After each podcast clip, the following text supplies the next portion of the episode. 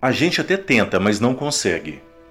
Somos assim, desse jeito, como dizem, orgulhosos, de não querer dar o braço a torcer tão depressa, mesmo que estejamos errados.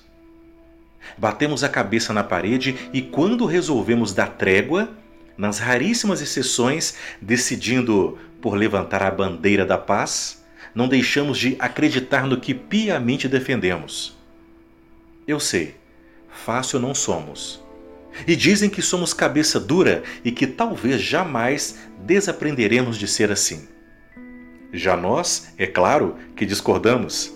Cabeça dura é quem não nos entende e não aceita as nossas ideias. Ironia.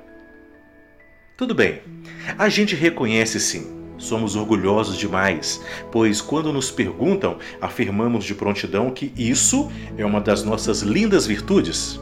Mas, cá para nós, nem sempre é deixamos muitas oportunidades passarem por agirmos dessa maneira.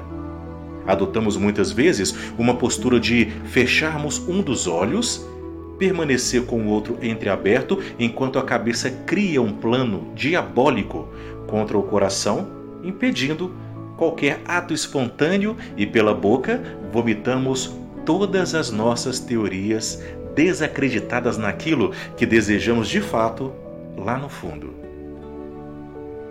orgulhosos. Pois é, não se esqueçam, não é tão fácil nos dobrarem e nos colocarem em uma caixinha quietos e conformados. É verdade, é verdade que o nosso orgulho é o de tanta gente como a gente que nos esbarra por aí. Na maioria das vezes atrapalha. E muito. Porque afinal, não dá para acreditarmos que sempre somos os orgulhosos da vez. Às vezes, como diz o velho ditado, o santo não bate. Inclusive, por sermos muito semelhantes. E assim, às vezes, o que o orgulho faz é afastar quem não tem motivos para se manter distante. Traz para dentro da gente o que não vale a pena cultivar ou que não tem razões para existir.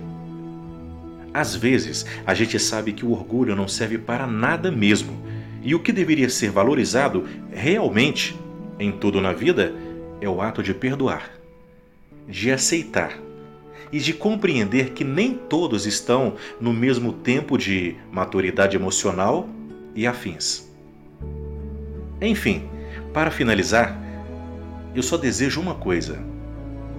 Eu desejo que um dia a gente aprenda a medir os nossos excessos.